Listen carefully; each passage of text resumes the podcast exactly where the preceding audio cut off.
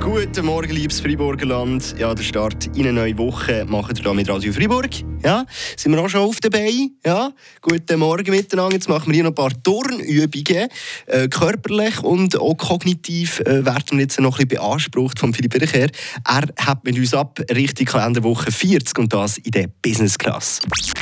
Portion Wissen für einen starken Tag. Schlauere Tag mit Radio FR. Ja, der 2. Oktober 2001. Der wird wahrscheinlich jedem Schweizer und jeder Schweizerin in Erinnerung bleiben, die damals schon auf der Welt war.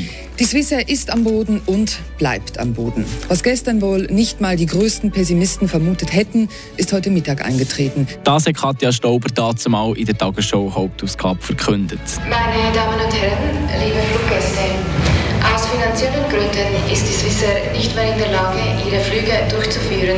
Aber wie hat es überhaupt so weit kommen dass auf einmal von heute auf morgen die 260 Flugis von der Swissair für immer am Boden geblieben sind.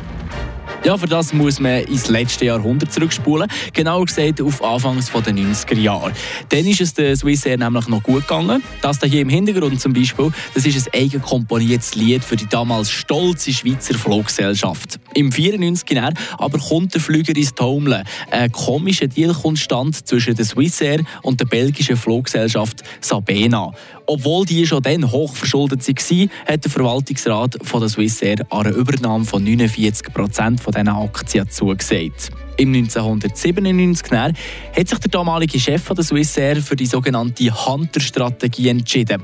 Einfach erklärt hat man dann von x verschiedenen kleineren Fluggesellschaften Anteile gekauft. Und von diesen weg ist es finanziell für Swissair nur noch wortwörtlich bergab gegangen. Angestrebte Millionengewinne sind plötzlich ein riesiges Minusgeschäft geworden und ein Flugzeugabsturz in Halifax plus Terroranschlag vom 11. September haben dann endgültig dafür gesorgt, dass Swissair nicht mehr genug Geld in der Kasse hatte, für das Kerosin zu zahlen. Und so ist es gekommen, wie es eben ist gekommen. Tatsächlich hat aber die Schweiz nur knapp Monate keine eigene Airline gehabt. Am 31. März 2002 ist dann nämlich schon wieder der erste Flüger mit einem Schweizer Kreuz abgehoben, aber ohne Air, nur noch mit dem Namen Swiss.